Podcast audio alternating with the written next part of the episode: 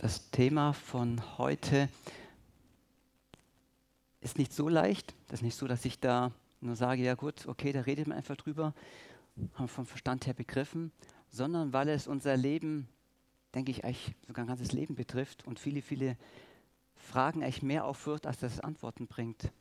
Es geht um das, was auch Uli heute gehabt ähm, hat zur Einleitung, nämlich Herausforderungen, Krisen und Stürme in unserem Leben. Und ich fand so gut das erste Lied. Man kann ja sagen, ja gut, ähm, kenne ich nicht. Melodie kann ich irgendwie nicht einordnen, das ist doch jetzt nicht irgendwie, was weiß ich, die modernsten Lieder. Aber der Inhalt war so wichtig und hat mich so berührt. Ohne dich, ohne dich, wenn wir das zu Gott singen, zu Jesus singen, ohne dich, macht mein ganzes Leben keinen Sinn. Und ich weiß, man singt so ein Lied, man hat vielleicht auch schon wieder vergessen, geht in den Alltag rein und dann hast du, wie in manchen Regionen Deutschlands oder anderen Teilen der Welt, Hab und Gut verloren. Singe ich dann vielleicht in meinem Herzen immer noch ohne dich, macht mein kein Leben keinen Sinn. Oder dein Partner ist gestorben, deine Ehe zerbrochen, deine Familie kaputt, Arbeitslosigkeit, selber von Krankheit betroffen, weiß ich dann in meinem Herzen noch, ohne dich macht mein Leben keinen Sinn. Ich möchte uns heute zusammen mit hineinnehmen in einen Propheten, von dem die wenigsten vielleicht wissen, dass er überhaupt existiert in der Bibel, weil der Name ungewöhnlich ist und selten ausgesprochen wird. Und wir gehen heute mutig, wie wir sind, das ganze Buch durch, aber nur punktuell ein paar Verse. Wisst ihr schon, von welchem Buch ich spreche? Also es sind nie die Ja, Wahnsinn. Woher wisst ihr das? Ja, stark. Also hat keiner Jesaja 66 Kapitel gesagt. Stimmt, Habakuk drei Kapitel. Stark, ja, wirklich. Habakuk. Und der Paulus hat an die Korinther mal geschrieben, als es um so heikles Thema ging, aber ich weiß schon, wenn ich zu denen komme, ich komme hier nicht mit menschlicher Weisheit, sondern ich komme mit Gottes Geist und Kraft. Und das äh, kann ich jetzt so nicht eins zu eins von Paulus zitieren, weil ich nicht Paulus bin. Aber was in meinem Herzen ist, dass sein Wort heute, wenn wir es hören, unser Herz berührt. Dass es nicht menschliche Weisheit ist, schon gar nicht meine Weisheit, sondern dass es Gottes Geistes und sein Wort und seine Kraft, auch aus diesem Propheten Habakkuk, auch Altes Testament, viele Jahrhunderte schon her, geschrieben ungefähr 630 vor Christus, dass wir unser Herz berühren lassen und sagen, ja Herr, es gibt Krisen in meinem Leben, es gibt Stürme in meinem Leben, es gibt mal mehr, mal weniger Katastrophen. Und wir hatten jetzt über 70 Jahre in diesem Land Frieden. Wir hatten über 70 Jahre keinen, sage ich mal, politischen Krieg. Vielleicht manche Kriege am Arbeitsplatz und zu Hause, aber keinen politischen, keinen geopolitischen Krieg. Hat uns aber diese Zeit über 70 Jahre näher zu Gott gebracht? Ich will es nicht beurteilen. Nur würde ich sagen, als Gesellschaft, als Land hat es uns nicht näher zu Gott gebracht. Deshalb eben die Frage, Hätte alles nur weiter so uns noch mehr zu Gott gebracht oder eher noch weiter weg? Gott lässt Krisen zu und in Matthäus 7, ihr kennt das alte, bekannte Verse, gibt es auch Kinderlieder in Anführungszeichen darüber, wer sein Haus auf Felsen baut und der andere auf Sand. Da sagt Jesus ganz klar, wenn aber der Sturm deines Lebens kommt. Nicht falls er kommt, sondern wenn er kommt. Und wisst ihr was? Krisen erleben wir alle in unserem Leben. Als Kinder Gottes genauso wie Menschen aus der Welt, die Gott nicht persönlich kennen. Krisen erleben wir alle. Die Frage ist nur, wann. Und der eine mehr, der andere weniger, aber Krisen erlebt jeder Mensch in seinem Leben. Das sagt Jesus, wenn dieser Sturm kommt. Die Frage ist nur, wie gehe ich damit um? Und wann kommt dieser Sturm? Und der kann beim einen so aussehen, beim anderen so. Und die Frage, wie gehe ich mit diesem Sturm in meinem Leben um? Und Habakuk ist richtig, ist am Ende des Alten Testamentes. Dann werden die einen oder anderen schon wissen, Habakuk gibt es verschiedene Auslegungen. Die einen sagen, er wurde nach einem Kraut benannt, nach einem Gewächs im Garten. Die anderen sagen, also Ableitung vom Hebräischen, was umarmen bedeutet. Ist es der, der die Menschen umarmt oder der sich von Gott umarmt fühlt? Nichts Genaues weiß man über seinen Namen. Außer, dass er äußerst selten ist, auch in der heutigen Zeit. Und ich weiß nicht, wann ihr das letzte Mal den Propheten Habakuk gelesen habt vielleicht auch schon lange her.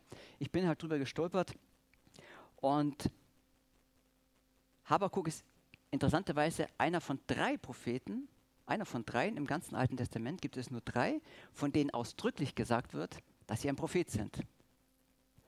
Viele sind unter dem Namen Propheten unterwegs, sind ja auch Propheten, haben Dienst getan, aber betont wird es nur bei Habakkuk, bei Zacharia und bei Haggai, wo ausdrücklich dasteht, sie sind Propheten Gottes. Und dafür, finde ich, hat man eigentlich, ich weiß nicht, wann deine letzte Predigt gehört hast über Habakkuk, relativ wenig gehört über ihn. Ja, und Habakkuk war ein Mensch wie du und ich in der Hinsicht, dass er aus Fleisch und Blut war und auch Herausforderungen und Probleme und Sorgen in seinem Leben kannte.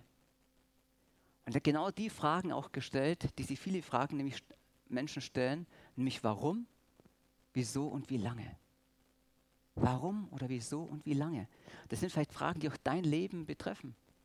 Schon jahrelang betest du für die in die Situation, für diese Menschen in deiner Familie, für diese Menschen in deinem Umfeld, für dich selber, für deine Situation, für deine Gemeinde, für deinen Kreis oder was dich auch beschäftigt.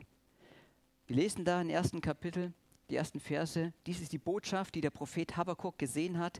Herr, wie lange soll ich um Hilfe schreien und du wirst nicht hören? Wie lange soll ich dir zurufen Gewalt und du rettest nicht? Der Habakkuk, das war kein Sonntagschrist, der nur sonntags in die Kirche ging und gesagt hat, ja gut, dann gehe ich mal zu Gott und rede mit ihm und dann den Rest der Woche hat ihn nicht interessiert. Oder einer, der ständig nur am Nörgel war, wie phasenweise das Volk Israel oder vielleicht auch der ein oder andere in unseren Lebensphasen, wo wir nörgeln, unzufrieden sind, nörgeln, unzufrieden und jammern und klagen, warum? Sondern Habakkuk war so aufrichtig und ehrlich, sagt Gott, so sieht es aus für das und das, nämlich für Erweckung und der Rettung in Israel bete ich schon so viele Jahre so viele Jahre, es geschieht so viel Ungerechtigkeit, Gesetzlosigkeit. Die Bösen dürfen herrschen, auch im eigenen Land. Da werden Witwen benachteiligt, die Weisen, die Schwachen, die Ausgegrenzten, sie werden ausgeraubt, sie werden benachteiligt. Die Leute bekommen ihren Lohn nicht und viele Ungerechtigkeit, viele Gesetzlosigkeit. Und Habakuk hat sich eingesetzt und gebetet, Herr, erbarme dich über dieses Volk, schenke du Erweckung und Errettung und Gnade. Und er sagt mit Recht, wie lange? Wie lange schaust du noch zu Gott? Und das ist eine ehrliche Frage, die du ganz ehrlich auch zu Gott bringen darfst. Und sagst, ja Herr, so sieht es aus. Warum und wie lange? Die Frage darfst du stellen. Es das heißt nicht immer, dass wir dann gleich die Antwort bekommen. Aber erstmal dieses Anliegen zu haben, ist okay. Es ist okay. Und was ich uns wünsche, deshalb mache ich im Geiste in der Kraft, dass der Heilige Geist dein und euer Herz und mein Herz berührt, an diesem Punkt scheitern mich dann viele Menschen. In der Theologie spricht man dann von der Theodizee-Frage, von Gott und Gerechtigkeit, nämlich wenn Gott existiert und Gott Gott ist, dann muss er allmächtig sein. Und wenn Gott existiert und wirklich Gott ist, dann muss er gut sein. Aber in der Welt gibt es Böses. Und wenn Gott allmächtig ist und gut und das Böse zulässt, ist er entweder nicht allmächtig oder er ist verdreht, denn er will das Gute und kann das Böse nicht abschaffen oder noch schlimmer, er will das Böse. Und dann steigen viele Menschen aus. Sie haben den Grund zu sagen, es kann keinen Gott geben, denn das Böse beweist, dass es keinen Gott gibt oder keinen allmächtigen und keinen guten Gott. Und auf diesen Gott können wir pfeifen. Und das wünsche ich uns nicht, dass diese Stürme des Lebens, diese Krisen, diese Herausforderungen, diese Katastrophen uns an diesen Punkt bringen, wo die Menschen mit ihrer Philosophie, wie Paulus sagt, mit menschlicher Weisheit gefangen, nicht mehr ein- und auswissen. Und Habakuk kann uns in der Hinsicht, auch wenn er schon über zweieinhalbtausend Jahre her ist, seine Haltung, sein Zugang zu Gott kann uns Ermutigung sein und zeigen, es ist nicht alles rosa-rot. Wir brauchen uns keine Brille aufsetzen und sagen, ja gut, dann gibt es halt das Böse, aber was weiß ich, haben wir keine Antwort drauf, passt schon alles irgendwie. Nein, wir dürfen mit Habakuk lernen, Gottes Herz zu suchen. Gottes Herz, seine Gegenwart und sein Sprechen in deine Situation hinein. Und so hat Habakuk sein Herz ausgeschüttet und sagt, warum lässt du mich Unheil sehen und siehst das Elend zu? Zerstörung, Gewalt, Streit, Zank. Das Gesetz ist ohnmächtig, die gerechte Sache kann nicht gewinnen. Der Gottlose wird immer größer und größer. Und dann kommt in Vers 5 die Antwort Gottes. Also wie ein Gespräch zwischen Habakuk und Gott. Und dann sagt Gott, schaut unter den Nationen. Er spricht dann zu dem Habakuk und zu dem Volk Israel. Er spricht zu den ganzen Menschen. So spricht Gott auch heute zu dir und zu deinen Nachbarn, zu allen, die wir hier da sind. Er sagt, schaut unter die Nationen, seht hin und wundert euch und staunt. Er sagt erstmal, Gott sagt zu Habakuk erstmal, schau dir mal die Situation an. So und so sieht's aus. Mach dir ein Bild von dem, wie es aussieht. Und jetzt kommt nicht Gott und sagt, und weißt du was, und jetzt wische ich das alles weg, es wird alles tutti frutti, alles super, du wirst glücklich sein, alle Probleme beseitigt. Es gibt ja diesen Spruch, ich kriege nicht ganz drauf, nach dem Motto, es war schlimm und dann kam irgendeine Stimme aus irgendwo her, ja, freu dich doch, es könnte schlimmer sein. Und es wurde schlimmer. Ja, und so ähnlich macht Gott es auch. Er sagt nämlich dann zu Habakuk, siehe, nicht ich nehme die Probleme weg, die Katastrophen, sondern jetzt schicke ich, bei mir steht Chaldea, bei manchen die Babylonier, jetzt schicke ich das gewalttätigste, brutalste Volk nach Israel, nach Juda. Und sie werden über euch hinweggehen, sie werden Richtung Ägypten gehen, sie werden einerseits Ägypten bestrafen, sie werden bei euch Strafe bringen. Es wird sogar noch schlimmer werden. Das ist eine Antwort, die höre ich natürlich nicht gerne als Betroffener in einer Katastrophe. Und der ein oder andere wird sagen, ja, das ist ja alter Bund, das ist altes Testament, Gott sei Dank, das macht ja Gott im Neuen Testament nicht mehr. Kann auch jeder seine Philosophie und seinen Glauben so haben, kann er machen. Aber wenn ich dann die Offenbarung anschaue, sehe ich doch wieder, ist der gleiche Gott, gestern, heute und alle Ewigkeit. Gottes Wege sind nicht meine Wege. Wir lesen Jesaja 55, meine Gedanken sind nicht eure Gedanken. Meine Wege sind nicht eure Wege. Du hast eine Situation, die belastet dich, die fordert dich heraus. Das ist ein Sturm in, in deinem Leben und erschüttert dich. Du hast Schlafstörungen, Traurigkeit, Niedergeschlagenheit. Und dann kommt Gott und sagt, schau dir das an. In der Situation ist es ja nicht immer so. Aber dann könnte es sogar sein, dass Gott sagt, weißt du was, es wird sogar noch schlimmer werden. Aber wir kommen noch weiter zum Ende, wir sind ja nicht am Ende. Es kann sogar noch vorübergehend schlimmer werden. Ob es dann Hochwasser ist oder Pandemien oder wie auch immer, worauf Gott uns einstellt, nach Habakuk sagt, beim Habakuk, weißt du was? Ich will die Babylonier, die Chaldäer senden. Gott sagt, ich bin der Herr der Geschichte. Und wenn jetzt was geschehen wird, eine zusätzliche Steigerung deiner Stürme im Leben, sei dir eins gewiss, ich bin dahinter, sagt Gott. Ich stehe in dem allen und du bist dem nicht ausgeliefert, egal was geschieht. Ich bin der Herr. Mach dir keine Sorgen, ich bin darin. Und lass dich nicht erschüttern von den Umständen. Lass dich nicht erschüttern von dem schwimmenden Schrank dem zerstörten Haus. Lass dich nicht verunsichern von Impfung ja oder nein. Ausgeschlossen, eingeschlossen, ausgeschlossen, abgewertet, wie auch immer. Lass dich nicht erschüttern. Am Arbeitsplatz isoliert, gemobbt, wie auch immer. Lass dich nicht erschüttern von der Diagnose, die deine Frau bekommen hat oder dein Mann oder ein Kind. Lass dich nicht erschüttern. Ich stehe dahinter. Und auch die Frage, die ja viele dann beschäftigt, hat Gott das Gute und das Böse zugelassen oder hat er es gewollt? Hat er das Böse zugelassen, hat er es gewollt, hat er es gesteuert? Ich kann für mich nur sagen, ich habe nicht auf alle Fragen Antworten. Aber eins weiß ich, dass Gott gut ist. Dass Gott wirklich gut ist. Und was wir in Habakkuk lernen, das will ich jetzt schon vorausnehmen. Lasst uns auch unser Leben, unser Sein, unser Jetzt Gottes Gnade, mit seinen Augen vom Ende her betrachten. Vom Ende her betrachten. Ich lese gerne Bücher oft vom Ende her, die ersten paar Seiten hinten. Auch gerne die Tageszeitung, wenn ich sie lese, von hinten her. Und Bücher und Zeitschriften, ich schaue immer gerne hinten, entweder sind da die Witze oder die wichtigsten Zusammenfassungen oder Essentielles. Ich lese gerne hinten. Und auch eine Bibel, wenn wir lesen die Offenbarung, wenn du dann dein Leben siehst, was wartet auf dich? Ewige Herrlichkeit. Ewige Herrlichkeit bei Gott, dem Vater, dem Gerechten und Guten. Jesus, ohne dich hat mein Leben keinen Sinn. Du hast mir Leben gegeben. Du hast mir Kraft gegeben und Zuversicht und Hoffnung und Leben. Und Gott beschreibt, wie es sein wird. Ich will gleich weiter vorangehen. Und Habakuk antwortet, was, das kann es doch nicht sein. Im letzten Vers Kapitel 1. Sollen sie deswegen diese Bösen ständig fangen und rauben, morden, stehlen dürfen? Soll es dem Bösen immer noch besser gehen? Und er ist erstmal verzweifelt. Habakuk ist verzweifelt, hat sein Herz vor Gott ausgeschüttet. Und an diesem Punkt, und da denke ich, kann uns ein Vorbild sein. Geht jetzt nicht hin, klappt die Bibel zu oder die Tora-Rolle oder raus aus dem Kreis, raus aus dem Gottesdienst, raus aus dem Glauben, alles hinter sich lassen. Sondern Habakuk heißt es, hier stehe ich auf meinem Wachposten, Vers 1 in Kapitel 2, und stelle mich auf den Wall und halte Ausschau, um zu sehen, was Gott, was er mir sagen wird und was für eine Antwort sein wird auf meine Anklage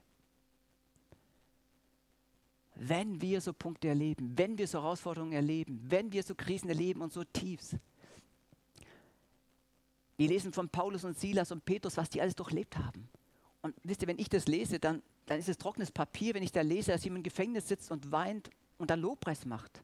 Oder Paulus im Gefängnis sitzt in Rom. Aber wenn man sich die Katakomben anschaut, diese Gefängnisse, das war jetzt nicht glatter Boden, glatte Wände, Heizung und Fernsehen und was weiß ich, was wir alles vom modernen Fernsehen kennen ähm, Gefängnissen kennen. Das waren Löcher. Löcher mit Ungeziefern und gemeinen Tieren drin. Und wenn du Pech hast, auch noch ganz gemeine, große, zweibeinige Tiere, die dich gequält haben. Und Dunkelheit und schlechtes Essen und Krankheit und Trauer und Einsamkeit, Einzelhaft. Und dann lesen wir von diesen Autoren, wie sie Gott loben und preisen und die Ehre geben. Und dieser Habakuk ging in der Verzweiflung auch nicht in Selbstmitleid und Depression und Verzweiflung, sondern er ging hin auf den Wachposten, auf den Wachturm. Ob das jetzt symbolisch war oder konkret in dieser Stadt, in der er lebte, das lässt die Bibel offen. Aber er ging auf den Wachposten, zum einen, um zu sehen, wie Gott es ihm gesagt hat, und zum anderen, um zu empfangen. Er hat sein Herz ausgeschüttet und Habakuk ging jetzt hin und sagt, jetzt will ich sehen, was Gott tut und hören, was er sagt. Und ich kann von meinem eigenen Leben sagen, die größte Herausforderung für mich ist, still zu werden und zu hören. Ich habe oft noch diese alte Verhaltensweise, habe es aber schon bedeutend besser im Griff mit Gottes Gnade, dass ich Menschen nicht ausreden lasse, weil ich denke, jetzt weiß ich schon, aha, zack, zack, unterbreche. Das war früher als junger Mensch ganz katastrophal. Ähm, und deshalb ist gut zu hören. Es ist zu hören. Und für mich als Kind Gottes zu sagen, Herr, jetzt halte ich meinen Mund, bin still und ich versuche es immer wieder auch mehr und mehr zu Hause auch, in die Stille zu gehen und zu sagen, jetzt will ich hören. Jetzt will ich hören wie Habakuk und sehen. Und sagen, Gott, was sagst du konkret in dieser Situation jetzt? Was sprichst du? Was sagst du? Und das ist das Vorrecht eines Kindes Gottes zu sagen, ich habe jemanden, auf den ich hören kann. Und zwar nicht irgendjemanden, sondern den allmächtigen, guten und gnädigen Herrn und Gott. Das hat Habakuk getan. Er war voller Erwartung und sagt, mein Fokus ist jetzt Gott, nicht meine Erfahrung, nicht die Tradition, nicht meine Eltern, nicht mein eigenes Können, nicht meine Weisheit, nicht mein Geld, nicht all das, was ich sehe, habe, spüre. Nicht Erfahrungen im Gottesdiensten, sondern du allein, oh Gott, zu dir komme ich. Und dann kommt das erste Aber. Und wenn ihr was mitnehmen dürft, wenn es auch nur eine Sache ist, heute von der Predigt, dann sind es vier Buchstaben. Vier. Aber. Immer wenn ihr in der Bibel lest, aber, dann freut euch. Aber. Als Kind ist es das Schlimmste zu hören von Mama, Papa, aber. Geht nicht. Du darfst aber. Wenn du in der Bibel liest, aber, dann freu dich. Dann ist es dieses göttliche Aber. Dieses herrliche Aber. Denn Gott beschreibt, die Bibel beschreibt, die Autoren beschreiben Situationen und dann kommt Gott. Aber. Denn er hat die Antwort und er ist herrlich. Der Herr antwortete mir, schreib die Vision auf, male sie auf die Tafel, damit man sie geläufig lesen kann. Heißt auf gut Deutsch, das, was Gott ihm jetzt gezeigt hat und noch zeigt, in sein Herz hineinspricht, er hat mich gesprochen, Gott hat ihm die Dinge, auch die sein sollten, offenbart, sagt er, schreibe sie auf auf ein Schild. Habakuk war ja ein Prophet seiner Zeit. Wenn Gott heute zu dir etwas ins Herz hineinspricht, in der Krise, in der Situation, dann hat Gott auch eine Absicht damit. Dann darfst du so ein Schildträger sein, im übertragenen Sinne, für deine Umwelt. Dann wirst du, Habakuk stand auf einem Wachturm, dann wirst du von einem Wachturm zu einem Leuchtturm. Dann leuchtest du in deinem Umfeld. Und wir hatten Überschwemmungen jetzt in, in Westdeutschland. Und es ist schlimm genug zu sehen, aber ich weiß kein einziges Menschenschicksal. Ich weiß nichts von diesen Menschen. Habe aber letztens gelesen, als vor über einem halben Jahr, im Dezember letzten Jahres, Überschwemmungen waren auf den Philippinen, weiter weg von uns, ganz weit weg, die Menschen kenne ich ja gar nicht, dass über Tausende, Tausende Menschen Jesus Christus angenommen haben. Durch die Katastrophe, durch die Überschwemmungen hatten die Missionare ein, sagen wir, wunderbar bestelltes Feld. Die Menschen suchten in dieser Not, Gott sei Dank, Jesus. Damit sagt er nicht Gott und ich schon gar nicht, Katastrophen sind super, toll, wunderbar, wir wünschen uns mehr Katastrophen, mehr Schrecken, mehr Pest und mehr Kaller, was weiß ich, Corona, alles noch schlimmer. Nein, aber was uns Gottes Wort sagt, und als nur ein Beispiel aus den Philippinen vor über sieben Monaten, dass Gott der Herr ist auch in solchen Katastrophen und wir nur etwas sehen, was aus den Medien kommt, aber nicht wissen ganz konkret, was dort in diesen Tälern, in diesen Häusern, in diesen verschütteten Gebieten stattfindet an Menschenherzen, die Angehörige verloren haben und vielleicht jetzt das erste Mal, vielleicht nach Jahrzehnten, zu Gott schreien und Gott ihnen, ihre, seine Barmherzigkeit ihnen begegnet. Wir wissen es nicht. Wir wissen es nicht. Wir kriegen natürlich fast immer Bad News. Bad News. Und sie reißen runter, sie machen ihm Angst, sie machen ihm Schrecken und vielleicht noch ein bisschen dankbar nach dem Motto, Gott sei Dank war es nicht bei uns und das war es dann schon. Aber Gott steht über allen mit Good News, mit guten Nachrichten, dass er in dieser Katastrophe immer noch der Herr ist. Er spricht zu diesen Menschen. Und die Weissagung, sagt er, gilt auf eine festgesetzte Zeit, aber sie zielt auch auf das Ende hin. Gott sagt zu Habakkuk, weißt du was, das geschieht jetzt und es war auch dann Richtung 600 hin, also vor Christus, als die Babylonier kamen, es war katastrophal. Es war wirklich schlimm, was geschehen ist. Die Menschen wurden abgeschlachtet. Es war schlimme Kriege, schlimm. Und trotzdem sagt auch Gott noch, es war zu einer bestimmten Zeit, aber es wird auch sogar noch zu einer späteren Zeit sich wiederholen. Und oft ist Prophetie im Alten Testament, wie auch ähm, wir wissen aus der Geschichte und auch wenn man die Offenbarung anschaut, manches geschieht zu einer bestimmten Zeit und wiederholt sich in gleicher Art und Weise zum späteren Zeitpunkt. Gott sagt mich, wenn sie aber verzögert, die Prophezeiung, sei gewiss, sie wird kommen und nicht ausbleiben. Auch wir leben in einer Zeit der Verheißung, denn Jesus sagt, er wird wiederkommen. Er wird wiederkommen. Und sein Reich kommt. Und das tausendjährige Reich hier auf Erden. Und das neue Jerusalem. Und wenn wir denken, auf wie im ersten Petrusbrief, es dauert alles, die Verheißungen, sie zögern sich dahin. Lass dich nicht entmutigen. Auch Habakkuk wurde ermutigt. Sei nicht verzweifelt. Denke nicht, ich habe es vergessen. Gott ist gnädig und barmherzig und er wartet oft über unser Bitten und Verstehen hinaus, aber seine Verheißungen kommen. Siehe, wer unaufrichtig ist, Vers 4 Kapitel 2, der wird keine Ruhe in seinem Herzen haben. Der Gerechte aber wird durch seinen Glauben leben. Und das ist der Punkt, dieser Vers, der mindestens dreimal im Neuen Testament zitiert wird. Der Gerechte wird durch seinen Glauben leben. Der Gerechte wird durch seinen Glauben leben. Egal was du erlebst, es ist nicht dein Bankkonto. Es ist nicht deine Intelligenz, es ist nicht deine Gesundheit, nicht dein Körper, nichts. Leben wirst du nur im Glauben. Denn hier heißt es zuvor, der Feigling, der Unaufrichtige, der, der kein Vertrauen in Gott hat, wird keine Ruhe finden in seinem Herzen. Er wird fallen.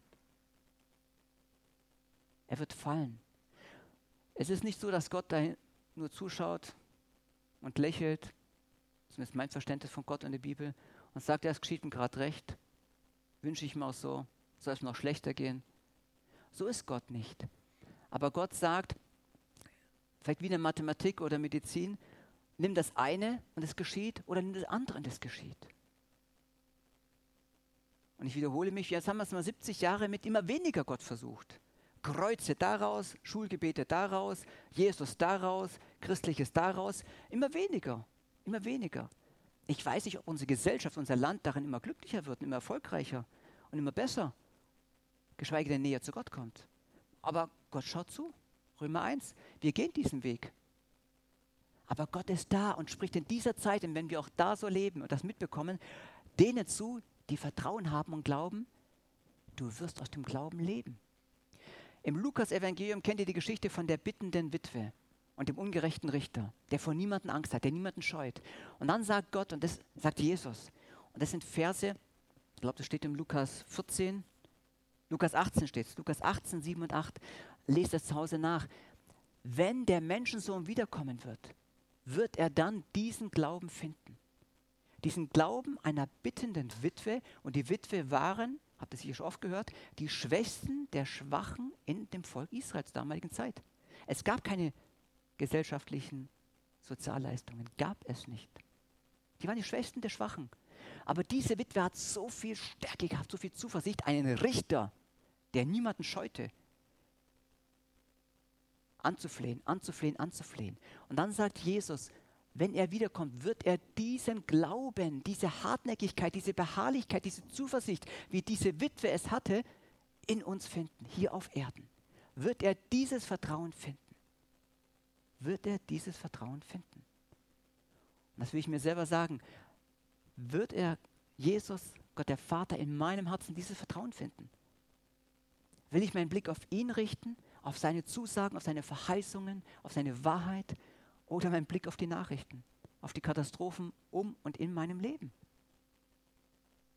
Und wie gesagt, ich empfinde da jetzt nicht, dass Jesus den Mann in den Zeigefinger da bringt und sagt, hoffentlich finde ich den Glauben bei euch, sondern ermutigt uns und sagt, nehmt doch diese Chance wahr, mir zu vertrauen. Vertraut nicht den Medien, vertraut nicht deinen Gefühlen, vertraut nicht deiner Erfahrung, vertraut doch mir. Der Gerechte wird aus dem Glauben leben. Wir springen weiter in Vers 14. Denn die Erde wird erfüllt sein von der Erkenntnis der Herrlichkeit des Herrn, wie die Wasser das Meer bedecken. Angefangen hat alles damit, dass Habakuk sein Herz ausgeschüttet hat, die ganzen Katastrophen in seinem und um sein Leben herum. Und er hat sich hingestellt in den Wachturm und hat gesagt, Gott spricht zu mir, ich will auf dich hören. Ich will mal still sein, schweigen, auf dich hören und empfangen. Und was du mir sagst, das will ich übertragenen Sinn auf meine Stirn schreiben. Das will ich hineintragen in diese Welt, dass die Leute am Arbeitsplatz dich fragen, in der Verwandtschaft dich fragen, in der Nachbarschaft dich fragen. Sag mal, wer auch immer wie du heißt, warum bist du so zuversichtlich? Warum bist du so glücklich, so ausgeglichen, wie auch immer? Du musst es ja nicht machen. Aber wenn Jesus es in deinem Herzen vollbringt und es in dir lebt, dann wird es nach außen strahlen. Dann bist du wie ein Leuchtturm. Genauso wie die negativen Nachrichten ja auch dein Herz berühren und verändern und aufwühlen. Aber wenn du dich mit Gottes Wort fütterst, mit der Gemeinschaft mit ihm, mit seinem Geist, mit seinen Liedern, mit seiner Liebe, Halleluja, genau, wenn das dich erfüllt und ausstrahlt, dann werden die Menschen, je dunkler es wird, umso mehr dich leuchten sehen. Und so sagt Gott, denn die Erde wird erfüllt sein von der Erkenntnis der Herrlichkeit des Herrn, wie die Wasser das Meer bedecken. Habakuk 2, Vers 14. Wenn wir uns vorstellen, es wird alles finsterer und vieles zerbricht und geht kaputt. Aber Gott sagt, sein Heilsplan, sein Ziel kommt zustande. Könnt, könnt ihr euch, können wir uns vorstellen, dass diese Erde einmal von lauter Menschen gefüllt ist, die begeistert sind von der Herrlichkeit des Herrn? Könnt ihr euch das vorstellen? Habt euch das schon mal vorgestellt? Das ist herrlich. Du gehst raus und wirst von keinem Menschen schräg angeschaut. Und kein Mensch hat böse Gedanken über dich, weil wir alle von der Erkenntnis der Herrlichkeit erfüllt sind. Und das ist das tausendjährige Reich. Erst recht in Ewigkeit, aber hier auf Erden im tausendjährigen Reich. Das ist Gottes Plan. Es wird kommen. Auch wenn die Erde zunichte geht, wenn vieles Menschliches kaputt geht, wenn vieles, was Menschen erbracht haben, da niederliegt. Gottes Heilsplan, sein Ziel wird zur Vollendung kommen. Halleluja. Ich habe schon richtig gemerkt, wie er fast nicht mehr auf den Stühlen zu halten war und sagt, super, die Erkenntnis der Herrlichkeit des Herrn erfüllt die ganze Erde. Es ist nicht Corona, auch kein neuer Virus, sondern die Erkenntnis der Herrlichkeit des Herrn erfüllt so viele Menschenherzen. Wow, was ist dann für Lobpreis? Was ist dann für Gemeinschaft? Dann trinkst du gemeinsam, was weiß ich, Glas Wasser oder ich weiß ja nicht, oder was anderes. Und du hast reine Gemeinschaft mit anderen Menschen und mit Jesus. Kein Streit am Gartenzaun, kein Streit auf der Straße, kein Streit am Arbeitsplatz. Die Erkenntnis der Herrlichkeit des Herrn erfüllt jeden Menschen und auf das steuern wir zu. Auf das steuern wir zu. Es ist so schön, den Vers auf, vielleicht auf wunderschönen Bildern zu haben, vielleicht tolle Meeresbilder und an die Wand zu pinnen und sagen, super, die Erkenntnis der Herrlichkeit des Herrn erfüllt. Aber es ist noch schöner zu wissen, es wird Realität. Es wird so sein. Und Jesus ist der Herr. Und in Vers 20, aber der Herr ist in seinem heiligen Tempel, es sei vor ihm still alle Welt. Der Herr ist in seinem heiligen Tempel. Warum konnte Gott das so sprechen, auch so verheißen? Warum? Weil Gott ist in seinem heiligen Tempel und alle Welt sei vor ihm still, heißt folgendes. Gott ist nicht ein Teil dieser Welt. Er ist nicht, wie wir ihn uns vorstellen.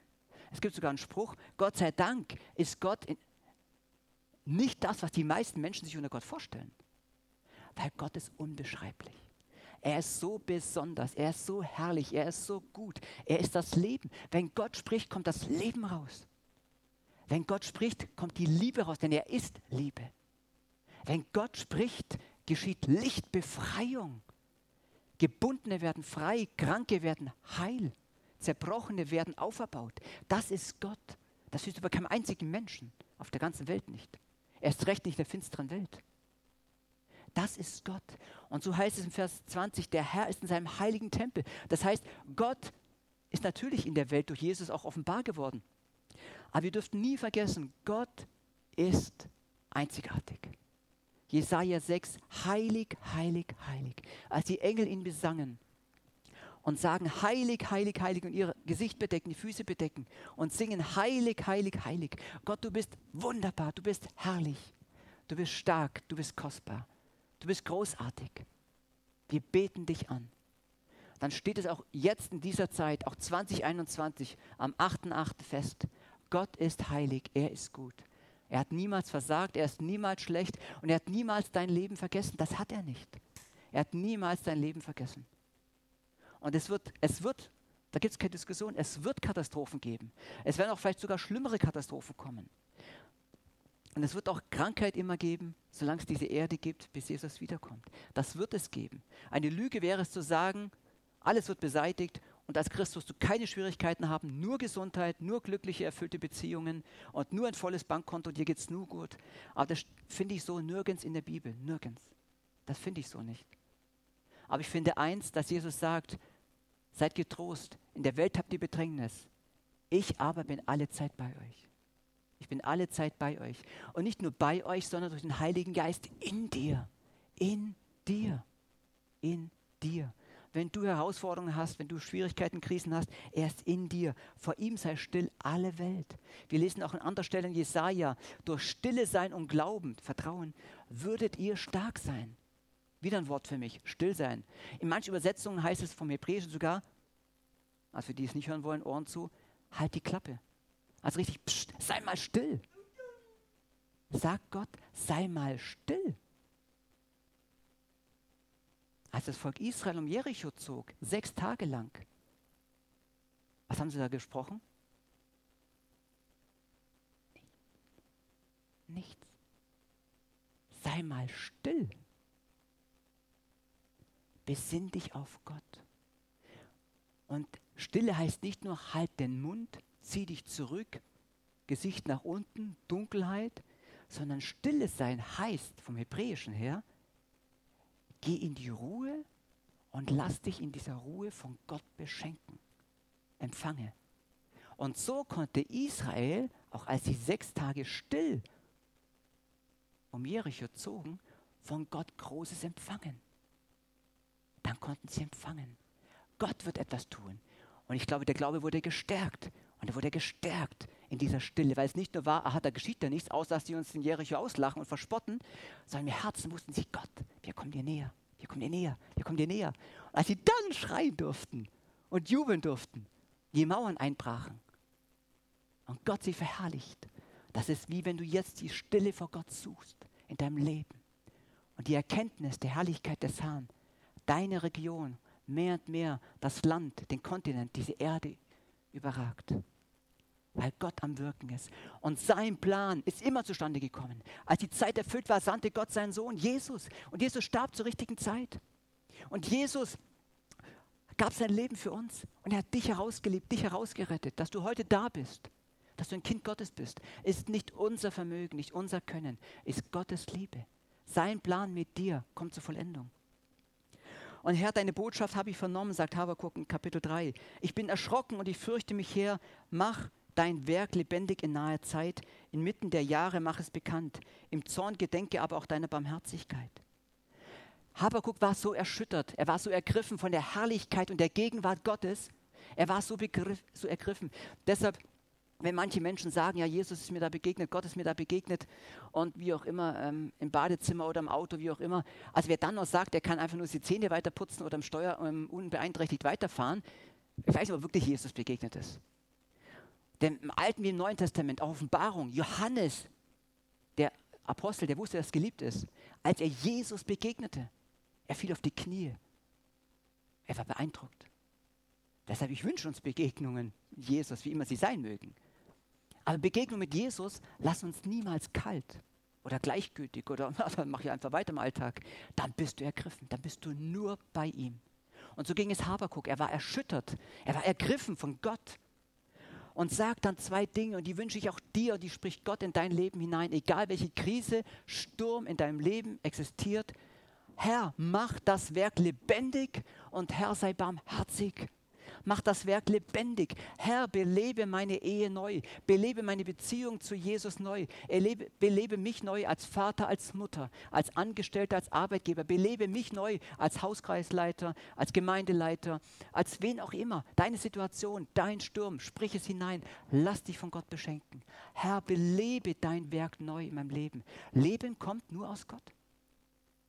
Und ob wir industriell unterwegs sind, wirtschaftlich, Banken, wie auch immer, alle Menschen, selbst der Perverseste, der irgendwelche Worte antichristlich gegen Gott aufschreibt, kann nur deshalb leben, weil er biologisches Leben von Gott bekommen hat. Sein Herz schlägt nur deshalb, weil Gott ihm die Gnade dieses Lebens gegeben hat. Seine Lungen atmen nur deshalb, weil Gott ihm dieses Geschenk gegeben hat. Leben kommt aus Gott, aus Jesus, von niemand anders. Johannes 15, Vers 5. Wir können nichts ohne ihn tun. Das bezieht sich nicht nur auf Gottesdienst und geistliche Dinge. Wir können nichts ohne ihn tun. Nichts in unserem Leben. Es kommt alles aus der Gnade und dem Leben Jesu Christi. Deshalb belebe es. Und dann sagt auch Habakuk, Herr, dann sei barmherzig. Und auch in den folgenden Versen, der Zeit wegen fasse ich es zusammen. Herr, ich weiß, das Gericht kommt, sagt Habakuk. Aber Herr, in diesem Gericht sei barmherzig und gnädig mit uns. Und Gott war es auch. Er hat viele noch am Leben gelassen und viele haben auch wieder zu Gott zurückgefunden. Wir lesen in den, in den Auszug aus, aus Ägypten, als Volk Israel unterwegs war, gibt es eine Bibelstelle, da heißt es, wenn Gott immer wieder den Tod ins Lager schickte, haben sich die Menschen zu Gott zurückgewandt. Warum wir Menschen so ticken, ich weiß es nicht. Ich weiß es nicht. Warum ticken wir so? Warum ticken wir so? Haben wir ein Glas Cola in der Hand, Sonnenschein, Jaguar da stehen und ein volles Bankkonto und was weiß ich, alles nur tutti frutti, denken wir plötzlich, wir brauchen Gott nicht mehr. Komischerweise ist unser Herz so. Und es geht selbst uns als Kinder Gottes oft so. Geht es uns immer besser und besser, vergessen wir Gott. Aber Gott ist so barmherzig. So barmherzig. Und das hat Habakuk erlebt und er fleht. Und das erleben wir auch hier bin überzeugt, das erleben wir auch in Westdeutschland, das erleben wir in Gesamtdeutschland, das erlebst du in deinem Leben. Wenn du die Barmherzigkeit Gottes anrufst und sagst, Herr, ich bitte dich um Erbarmen, um Erbarmen für meine Familie, um Erbarmen für meine Nachbarn, für meine Verwandtschaft, meine Kinder, meine Enkel, wen auch immer, erbarme dich. Gott wird es tun. Gott ist ein barmherziger Gott. Gott ist kein gemeiner, respektloser, ungerechter, fieser Gott, so ist er nicht. Das haben Menschen aus ihm gemacht. So denken Menschen vielleicht über ihn. Aber Gott ist so nicht. Und ich muss sagen, dafür liebe ich Gott, eigentlich noch viel zu wenig, aber dass dieser große, mächtige Gott sich von uns kleinen Menschen so beeindrucken lässt, dass er sagt, Herr, erbarme dich, erbarme dich. Und er hat Erbarmen mit dem Volk Israel, er hat Erbarmen mit dir, mit ihnen, er hat Erbarmen mit deiner Situation. Gott hat keine Freude am Tod des Gottlosen, steht in Ezekiel an zwei Stellen. Er hat keine Freude. Er hat keine Freude dran, tanzt und lacht, ah, super toll. In Sprüchen steht auch da, freu dich nicht am Unglück des Ungerechten, freu dich nicht darüber. Freu dich nicht darüber, es könnte Gott gereuen und das Unglück trifft auf dich zu. Wir sollen uns nicht darüber freuen, wenn es dem Menschen ohne Gott schlecht geht. Das ist kein Grund und Anlass Überheblichkeit und der Freude. Aber wir dürfen uns freuen über seine Barmherzigkeit ist seine Barmherzigkeit, dass er den Menschen nachgeht. Und dann lesen wir wieder, ähm, ich komme zum Schluss, wenn ihr Verse 16 bis 19 lest, weil ich das hörte, zitterte mein Leib vor dem Geräusch, erbet meine Lippen, Fäulnis drang meine Knochen ein. Also Habakuk war völlig erschüttert von der Gegenwart und von dem, was er gesehen hat. Es hat ihn betroffen gemacht aber ich werde nun auf die Zeit der Drangsal warten. Ich warte getrost, egal was kommen mag, ich erwarte getrost, auch bei diesem Lied von Dietrich Bonhoeffer, egal was kommen mag, ich erwarte getrost, ich bin in deiner Hand. wenn er gegen das Volk heraufzieht, das uns bekämpft. Denn der Feigenbaum blüht nicht, der Feigenbaum blüht nicht als eine Apfelblüte. Du hast keine Äpfel, keine Birnen, keine Zwetschgen in deinem Garten. Der Weinstock bringt keine Frucht, dein Kühlschrank ist leer. Du hast keinen guten Wein, kein Bier, auch nicht zu Hause. Die Arbeit im Olivenhain ist vergeblich. Du hast keinen Arbeitsplatz, keinen Ausbildungsplatz, kein Studium, keine Kohle, nichts. Und die Äcker erbringen keine Nahrung. Die Schafe sind aus den Hürden verschwunden, die Rinder stehen in den Ställen. Nicht mehr, auch nicht mehr da. Dein Auto hat kein Benzin mehr, das Auto ist nicht mehr versichert, demoliert, kaputt. Alles, E-Bike kaputt, alles platt. Das Einzige war noch die Füße. Du hast nichts mehr. Jetzt nehme ich mir einen Strick. Oder gib mir die Kugel. Und das war's. Das ganze Leben hat keinen Sinn. Bilanzsuizid machen nicht wenige Menschen gerade in wohlhabenden Staaten. Alles verloren, gerade die, die alles hatten und alles verloren hatten, das Leben macht keinen Sinn. Wie wir es in der Einleitung heute gehört haben. Wenn all das, was ich sehe, spüre, fassen kann, ich nicht mehr habe, für was lebe ich? An was freue ich mich noch? Das kann uns Kindern Gottes auch geschehen. Das ist Paulus geschehen, als er im Gefängnis war. Er hat nichts gehabt, hat ein paar Schriftrollen noch gebeten, um Schreiberling, hat für uns wunderbare Briefe noch geschrieben. Also war das, was er hatte. Kein Luxus. Und jetzt kommt, was habe ich gesagt, was dürft ihr nicht vergessen, ihr Lieben? Aber. Es sind vier Aber hier in diesem Habakuk. Vier Aber. Und jetzt kommt das letzte Aber. Und das nimmt er mit nach Hause. Aber, wie gesagt, alles leer, alles weg, Fujigato, nichts mehr da. Aber ich will mich dennoch am Herrn freuen. Also Thomas, bist du verrückt oder ich meine es wirklich so? Und ich weiß nicht, was Gott in meinem Leben noch zulassen wird und was kommt. Ich weiß es nicht. Ich weiß es nicht. Aber ich will es mir selber zusprechen und sagen, ja Herr, was auch kommen mag, mit deiner Gnade, mit Gottes Gnade, ich will mich an dir freuen. Ich will mich an dir freuen. Aber ich will mich dennoch am Herrn freuen und fröhlich sein in Gott, meinem Erretter meinem Erretter. Darüber will ich mich freuen. Bei allen Schwierigkeiten, bei allen Stürmen in deinem Leben, bei allen Krisen. Ich will mich vor allem an dir freuen. Und wisst ihr was? Das macht auch den Sinn im Leben. Die Freude am Herrn. Die Freude am Herrn. Denn alles andere kann dir doch genommen werden. Wer bist du denn, wenn morgen dein Titel nicht mehr da ist, wenn morgen dein Arbeitsplatz nicht mehr da ist, wenn du morgen das Ansehen bei deinen Nachbarn, bei deinen Eltern, deinen Geschwistern, wem auch immer, nicht hast, wenn du ein Nobody bist? und weniger als ein Nobody, vielleicht noch irgendwo im Ausland geflüchtet, gestrandet, nichts mehr hast. Was ja auch viele Menschen erlebt haben, andersrum vor einigen Jahren, aus Afghanistan, Syrien geflohen und sie nichts mehr hatten. Es gab immer solche und solche. Aber manche, habe auch da Berichte verfolgt, die hatten wirklich nichts mehr. Etwas mehr als die Unterhose noch, aber sonst nichts. Es gab immer solche und solche. Aber ich will mich dennoch am Herrn freuen und das hat Habakuk erlebt und das möchte ich dir und Ihnen und mir zusprechen. Damit sind die Probleme nicht weg, damit ist die Prophezeiung nicht aufgehoben, denn Gott hat die Prophezeiung erfüllen lassen, auch die Offenbarung, es wird so geschehen. Ich habe mich in der Schule immer geärgert, was heißt immer, es war ja nur ein paar Mal, aber wenn der Religionslehrer noch dazu, der Religionslehrer dann uns immer sagt im Unterricht, ja, das sind nur Symbolik, das ist nur Bild, das wird nie so geschehen, weil Gott nicht so ist, also die ganze Offenbarung. Aber das ist schon sehr dreist, wenn ich mir als Mensch anmaße zu sagen, was ist sozusagen noch ähm, Gott gewollt und was ist richtig göttlich und das andere ist nur falsch göttlich. Egal was kommen mag. Gott hat uns sein Wort gegeben, auch die Prophezeiungen. Prophezeiungen nicht, um uns Angst zu machen, sondern zu sagen, alle Zeit bin ich bei euch und eure Freude ist am Herrn und das ist deine Stärke. Das ist deine Stärke. Aber trotz aller Herausforderungen, ich freue mich am Herrn und bin fröhlich in ihm, meinem Erretter. Er hat damals schon gewusst, wir brauchen einen Erretter, den haben wir in Christus Jesus. Halleluja, danke für Jesus, für ihn als Erretter, dass der Sohn Gottes selber die Lösung ist, die Errettung, die Barmherzigkeit. Denn der Herr, Herr, ist meine Kraft und macht meine Füße wie die von Hirschen und lässt mich auf meinen Höhen gehen, vorzusingen auf meinem Seitenspiel ich habe nicht gesungen und habe auch nicht gespielt. Ich habe es euch jetzt so gesagt. War auch gut, dass ich nicht gesungen habe. Aber, aber dieses Wort, was am Schluss dann dasteht, er gibt mir Füße wie Hirschfüße. Das heißt, es nicht so behaarte Füße, sondern es heißt ganz wunderbare, stabile, gelenkige, wunderbare Füße und Beine. Wenn ihr mal da auf YouTube gibt es ja wunderbare Videos heutzutage anschaut, wie die in den Bergen unterwegs sind, ob das die Rocky Mountains sind oder im arabischen Bereich, die gehen auf die höchsten Gebirge, diese Tiere. Wo ja die Menschen Schwierigkeiten haben und andere Tiere. Und solch eine Standsicherheit, solch eine Trittsicherheit, solch eine Festigkeit, solch eine Zuversicht gibt Gott dir.